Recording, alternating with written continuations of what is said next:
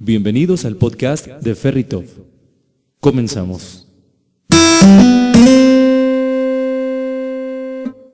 Celebra a quien siempre te verá como su bebé. Aprovecha la madre de todas las promociones del 10 al 12 de mayo y estrena un nuevo gol desde 179,990 pesos o tasa del 10%. Aplica con plan credit de Volkswagen Leasing. Visítanos en Zitácuaro, Avenida Revolución Sur 282, Volkswagen Zitácuaro.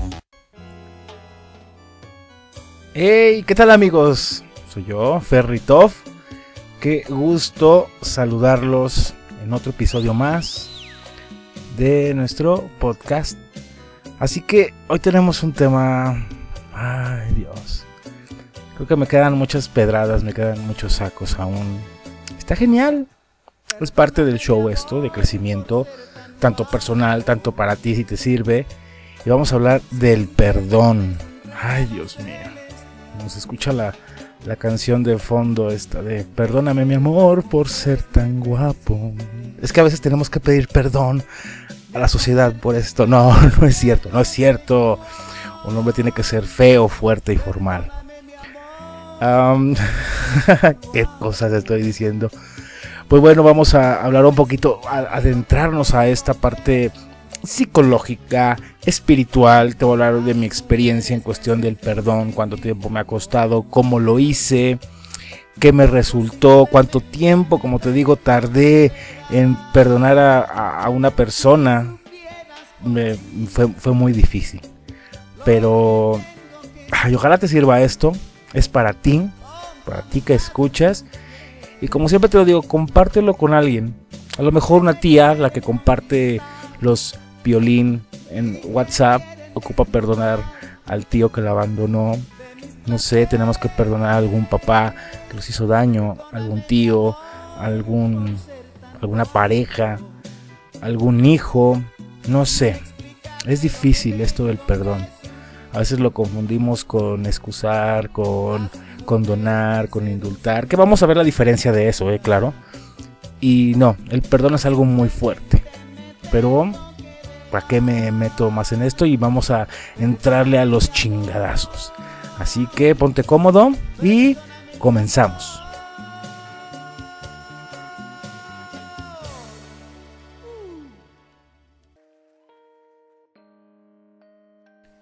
En 2006, la Asociación de Psicología Americana publicó una recopilación de investigaciones en torno a la psicología del perdón y la reconciliación en el ámbito de conflictos con repercusión a la escala social, con los atentados del 11 de septiembre del 2001 y actos de violencia masiva.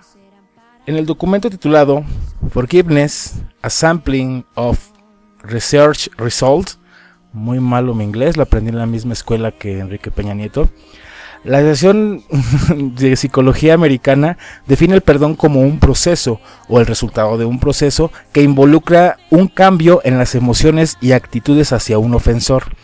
El resultado del proceso se describe como una disminución en la motivación para tomar represalias o guardar la lejanía respecto a un ofensor a pesar de sus acciones y requiere dejar ir las emociones negativas que se experimentan hacia él. El perdón es un proceso independiente que no debe ser confundido con excusar, condonar, indultar ni olvidar. Todos estos son a la vez procesos individuales que involucran otro tipo de concientización y no conllevan los mismos resultados. De este modo, excusar implica tomar la decisión de no responsabilizar a una persona o un grupo por una acción. Condonar supone que no vemos la acción como negativa o inadecuada y que no consideramos necesario perdonar a su autor. O sea, no es mala la acción, no pasa nada, entonces no tengo a quien perdonar, todo bien. Indultar equivale a absolver a una persona de los crímenes por los que había sido condenada y le corresponde únicamente a una figura social representativa. Un ejemplo rapidísimo lo que le pasó a la señora Estel Vestés Gordillo, que ya fue indultada y ya recuperó sus bienes. No ha sido perdonada por el pueblo, digámoslo así, pero fue indultada por el máximo presidente de México. Olvidar es remover la ofensa del pensamiento, ¿sí? Nada más borro lo que pasó y listo, pero no hay perdón, ¿sí vieron? todo es muy diferente en los cuatro que les, les mencioné. El perdón ha sido como el conflicto un proceso fundamental en la historia evolutiva del ser humano, así como un tema de atención crítica, no siempre desde el plano científico, pero sí desde la reflexión y el análisis consciente. A pesar de esto, ha sido cuestión de apenas una década el estudio profundo y sistemático de los factores que influyen en la consolidación del perdón y sus beneficios para quien lo otorga. Como resultado, hoy es posible saber a ciencia cierta que perdonar concede a las víctimas de una ofensa, número uno, una mejora en la salud física y mental, dos, una restauración del sentido de empoderamiento personal, tres, una posibilidad clara y sana de reconciliación entre el ofendido y el ofensor, cuatro, una sensación de esperanza por la resolución de un conflicto, y cinco, un cambio positivo en el esquema afectivo. Por supuesto, el perdón no es solo un proceso interno esencial para librarse de las emociones negativas y reforzar la buena salud mental. No, güey, también es un camino empinado cuyo recorrido puede implicar años de resentimiento y ansias de tomar represalias en contra de un ofensor. El énfasis de la psicología en investigar a lo largo de los últimos años acerca de las bases del perdón ha concluido. Sin embargo, en algunos datos claves para propiciar la apertura al perdón y hacer más sólido el proceso siguen vigentes. Bueno, te voy a presentar algunos aspectos derivados de investigaciones científicas para mejorar la disposición al perdón y aprender a sanar las heridas del pasado. El perdón es para quien lo concede, no para quien lo recibe. Un lastre común que dificulta el perdón es que las personas asumen que el hecho de perdonar equivale a minimizar la gravedad de la ofensa, restar importancia al sufrimiento o permitir que quien los hirió se salga con la suya. El psicólogo Frederick Luskin, director del proyecto Stanford Forgiveness Project, enfocado a estudiar a las personas que se han visto afectadas por conflictos políticos internacionales, explica que el perdón debe ser visto por quien lo concede como un favor autodirigido que viene a otorgar beneficios internos, no externos. Otra sería perdonar, porque la herida que sufrimos pudo haber sido causada por nosotros en otras circunstancias. El perdón desde la empatía, según el psicólogo Everett Hortington, cuya trayectoria en el estudio del perdón es amplia y destacable, explica que una práctica que impulsa y facilita perdonar es el ejercicio de ponernos en el lugar de otra persona, es decir, de quien nos lastimó. Es una técnica un tanto complicada. Es cuando decidimos poner en práctica la empatía. Somos capaces de abrirnos a los posibles sentimientos o conflictos que nuestro ofensor atravesaba al momento de cometer sus actos. Una técnica efectiva para esto es el ejercicio de la silla vacía. Es muy bueno, ¿eh? Que consiste en sentarse frente a una silla vacía y vaciarnos emocionalmente como si en ella estuviese sentada la persona que nos ofendió. El proceso incluye cuestionar a esa persona por lo que nos hizo y más adelante vamos a cambiar de lugares y ocupar su silla para dar respuesta a nuestras propias preguntas. El ejercicio está pensado para despertar sentimientos de empatía o incluso de lástima hacia el ofensor, lo cual reduce el malestar y las emociones negativas. Otra sería el perdón toma y debería tomar tiempo. La obsesión con el perdón es tan malsana como la obsesión con la venganza. Perdonar, dice Luskin, toma tiempo, güey, mucho tiempo, y uno debe tener plena conciencia de ello para evitar ejercer presión sobre sí mismo y dejar que las heridas sanen y que la mente se recupere del trauma. Cuando se trata de conflictos de alto impacto, la psicoterapia es fundamental para ayudar a las personas a asimilar lo ocurrido y apoyar el proceso del perdón, que tampoco tiene que, ver, tiene que suponer un proceso de reconciliación con el ofensor, sino de liberación personal. Somos humanos y cometemos errores. Y lo más importante es poder decir, perdóname. Hay veces que nos dejamos llevar por los impulsos y nos dejamos llevar por la pasión y la entrega. Y a lo mejor pues le haces daño a otra persona. Soy humano y lo acepto. Lo importante es mirar a los ojos y decir, estoy mal. Te pido mil disculpas, no fue mi intención. Por favor, perdóname. ¿Cuándo fue la última vez que te lastimaste físicamente? ¿Qué hiciste para que el dolor se detuviera? ¿Cuánto tiempo esperaste para hacer algo al respecto? Cuando sentimos dolor físico, somos extremadamente proactivos para encontrar algo que lo haga desaparecer, porque obviamente duele.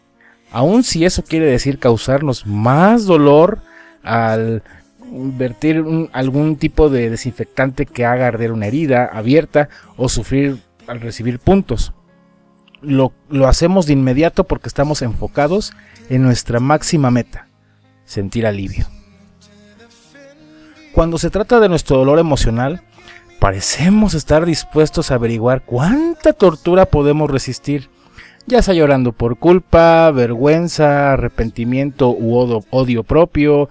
A veces pasamos la vida entera sintiendo esto. Prolongamos nuestra miseria al aferrarnos a nuestros sentimientos enfermizos Hablamos mal de nuestra suegra, fantaseamos con bajarle los pantalones a nuestro jefe charlatán e incompetente frente a toda la oficina, le echamos la culpa a alguien más y solemos darle vueltas y vueltas a nuestra mente a la razón por la que nuestros enemigos están equivocados y nosotros no. En fin, revivimos nuestros peores momentos una y otra vez en lugar de dejarlos ir.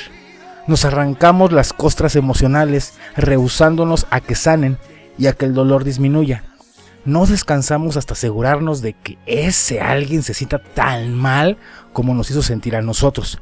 Si tengo que sufrir toda la vida, me aseguraré de que veas cómo me hiciste daño. Nos aferramos a resentimientos que solo ocupan espacio en nuestro cerebro, hacen que desperdiciemos el tiempo, nos marean, enojan, deprimen y muy frecuentemente nos enferman físicamente. A veces llegan hasta matarnos, porque, mm, ¿por qué será? Arrastrar culpa, vergüenza, resentimiento y odio es dejar que el ego dirige el espectáculo. Hacer un berrinche es exigir que te den la razón y volteen a verte. Por otro lado, a tu ser superior no le importa lo que alguien más pueda pensar o hacer, porque tu ser superior está locamente enamorado de ti mismo y es lo único que importa. Lo que haya pasado ya pasó aferrarte a ello no cambia nada, solo mantendrá vivos los sentimientos negativos del pasado, te esclavizará a tu dolor y bajará tu frecuencia. Cuando decidas perdonar y dejar que tus sentimientos negativos se derritan, estarás en el camino hacia la libertad.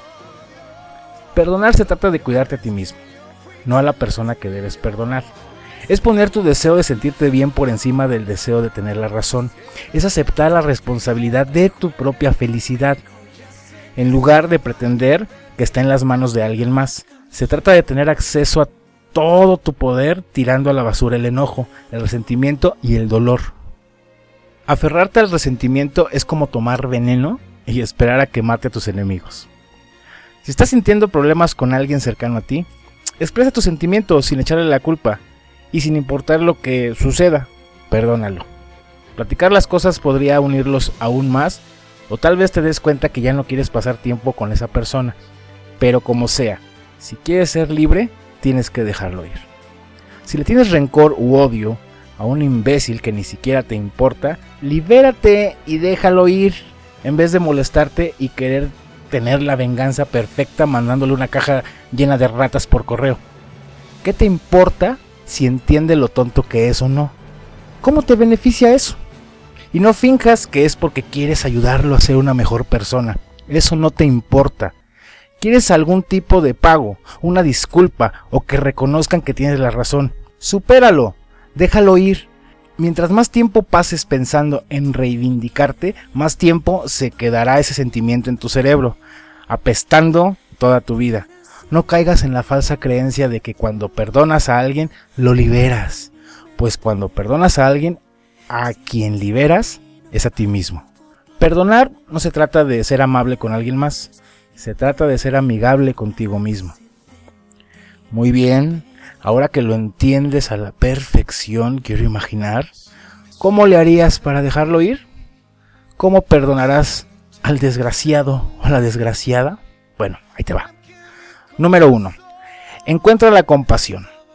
Encontrar la compasión para ti o para alguien más que te hizo algo tan, pero tan nefasto es como arrancarte una bala del brazo. Puede ser que al principio grites, patalees y lo odies, pero a largo plazo es la única manera de comenzar a sanar.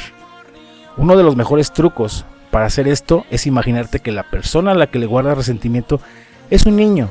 Piensa que esa persona actúa basándose en el miedo, que hace lo que cree correcto para protegerse y que lidia con su propio sufrimiento de la única manera en la que sabe cómo enfrentarlo.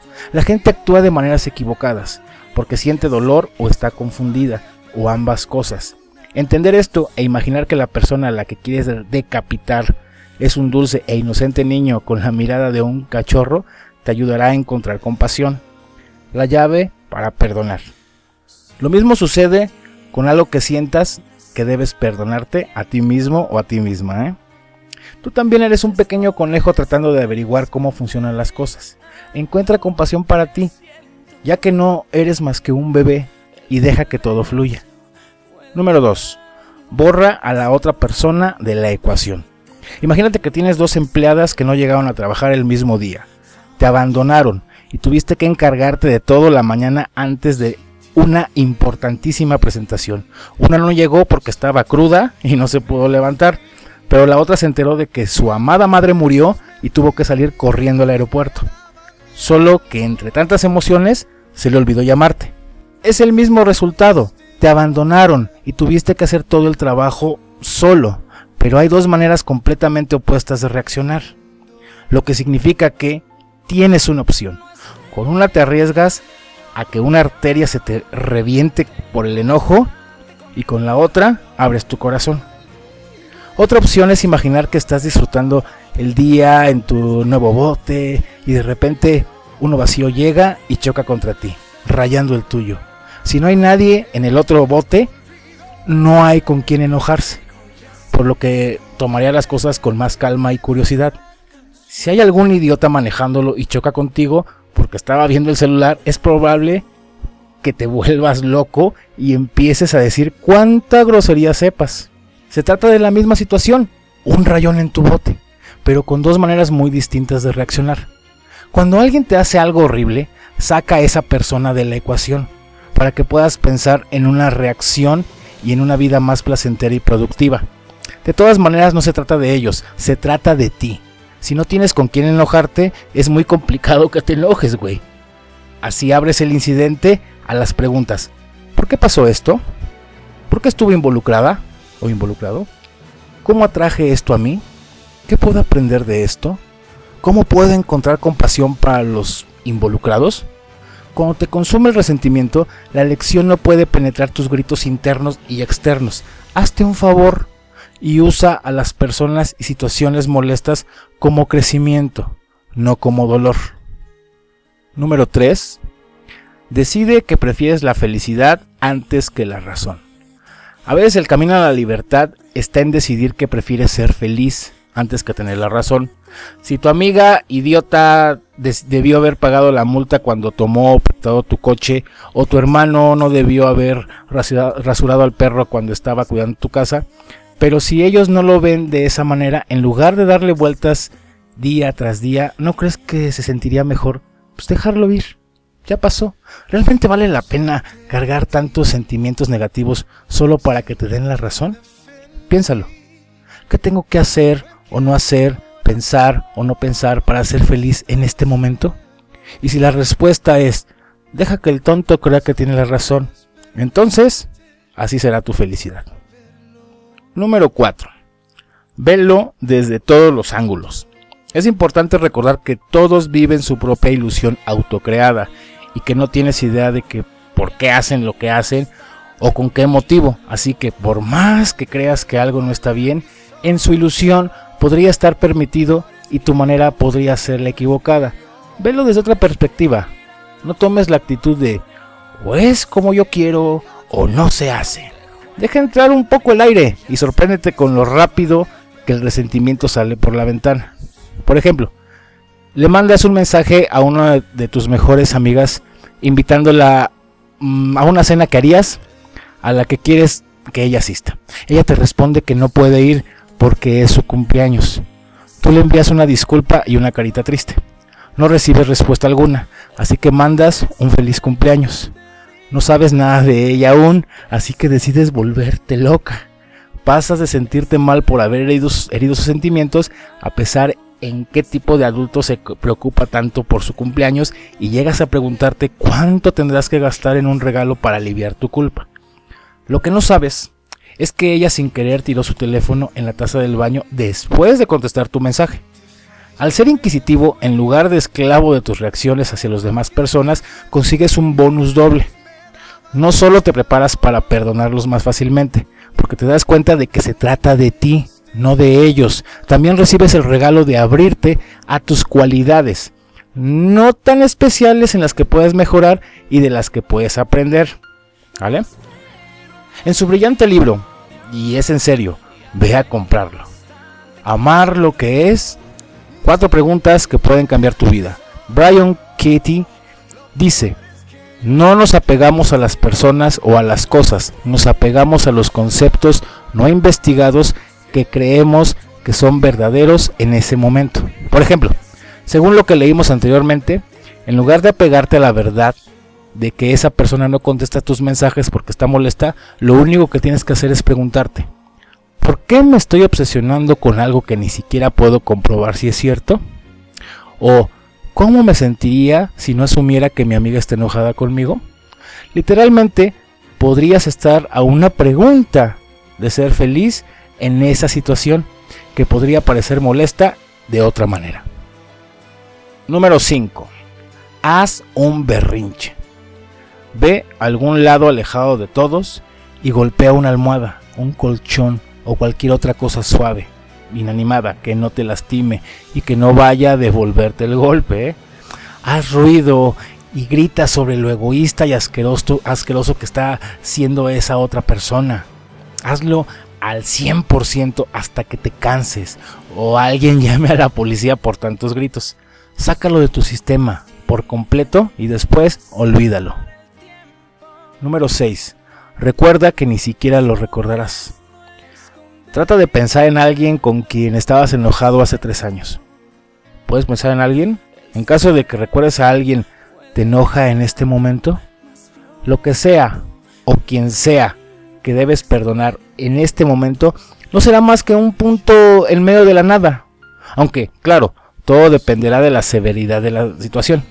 Entonces, ¿por qué hacer todo un drama si algún día lo olvidarás por completo? Velo como una insignificancia futura y empieza a perdonar y a olvidar de una vez. Sobre el perdón, lo que tienes que hacer no es nada difícil. Es como dejar de fumar. Realmente haces menos que cuando estabas fumando.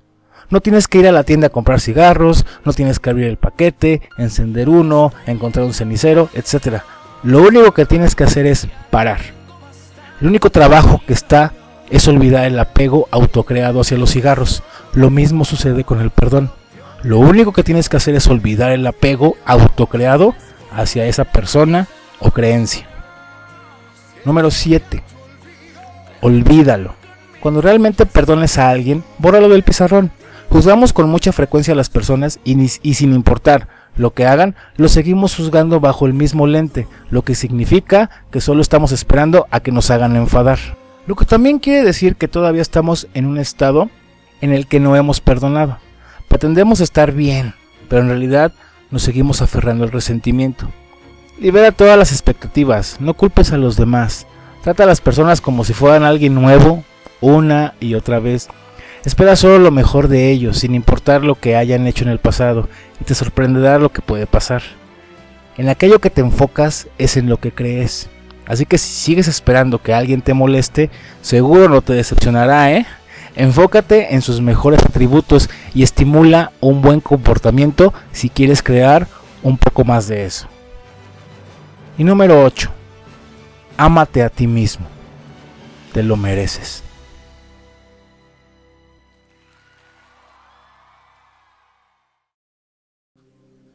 Pues bueno, creo ha sido todo por hoy.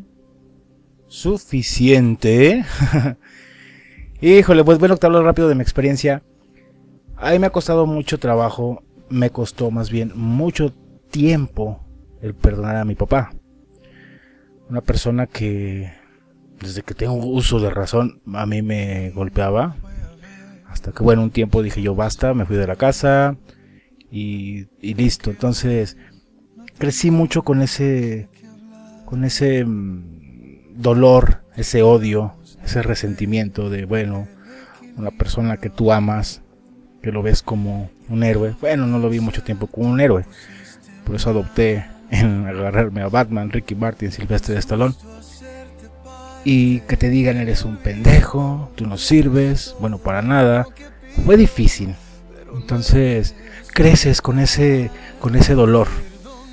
Cuando me pasa lo de la enfermedad, tuve el cáncer, e igual, mi familia se hizo un lado, me abandonó, se, se portó muy mal pedo, qué mal pedo son.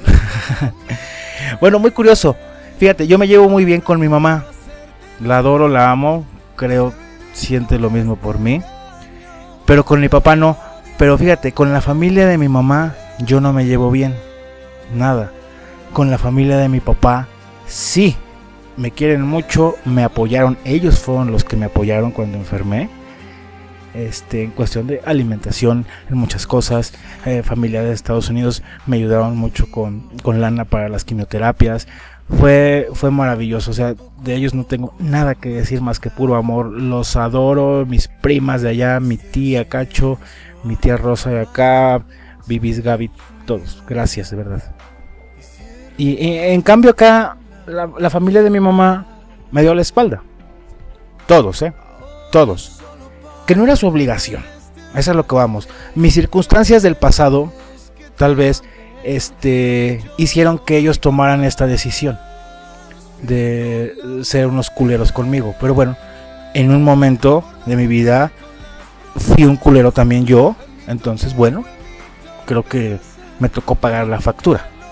Pero que o no, sí me creó un dolor, un resentimiento y de mandarlos a chingar su madre cuando ya te metes en esta parte del perdón, en la espiritualidad, empiezas a conocer las mieles, empiezas a conocer lo que, lo que tú ganas al momento de perdonar. Viví una experiencia espiritual, este, bueno, he vivido varias, pero la primerita que, que, tuve, obviamente saqué todo, todo esto.